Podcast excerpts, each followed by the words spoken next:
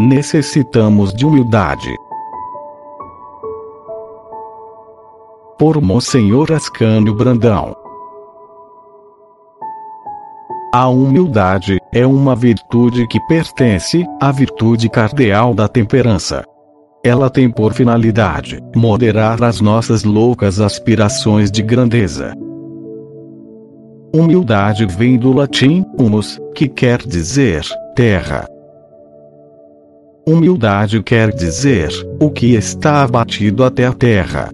A virtude da humildade modera, regula as tendências da alma, que deseja se elevar acima dos limites traçados pela razão e pela graça.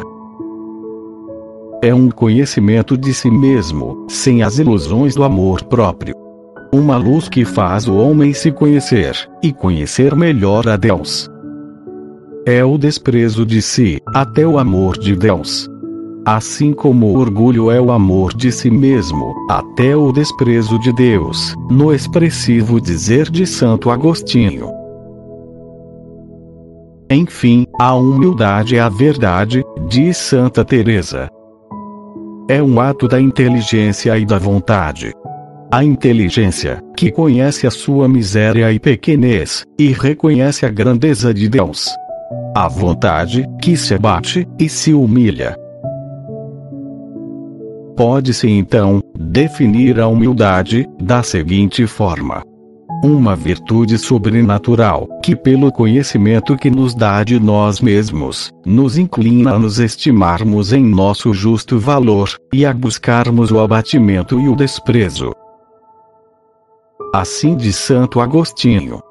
Que eu me conheça, ó Senhor, e que vos conheça. Que eu me conheça para que me despreze que eu vos conheça, para que vos ame. Quando a alma esclarecida sobre a sua condição se vê bem pequenina e pobre, então pode dizer ao Senhor: Nada sou, nada tenho, nada posso. Só tenho de próprio a miséria e o pecado, ou nada. Na ordem natural e sobrenatural, nada tenho, e tudo recebi de vós, Senhor quando de coração se chegou a reconhecer, e na prática se chegou a viver de acordo com estes sentimentos, então temos humildade. A humildade é absolutamente necessária para se chegar à perfeição. A essência da perfeição é o amor divino, a caridade. Entretanto, como Deus não concede o seu divino amor aos orgulhosos, vem a ser a humildade o fundamento, o alicerce, e a condição essencial de toda a perfeição cristã. E é neste sentido que dizem os santos padres: ser a humildade é a essência da perfeição, e a sua condição principal. Não se pode construir sem um alicerce. Se quereis elevar bem alto o edifício da perfeição, diz Santo Agostinho, pensai antes de mais nada em cavar bem fundo os alicerces da humildade. A humildade é, pois, a chave dos tesouros de Deus. E assim como de nada nos vale um tesouro escondido e trancado, se não temos a chave para o abrir, assim de nada nos valem as riquezas do amor divino e da graça, se não temos a chave da humildade.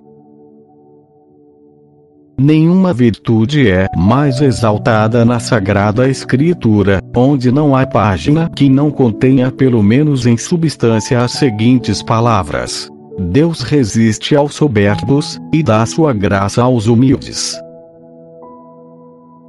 Davi e Golias, a mãe Mardoqueu, o fariseu e o publicano, Madalena, a samaritana, a cananeia, o bom ladrão.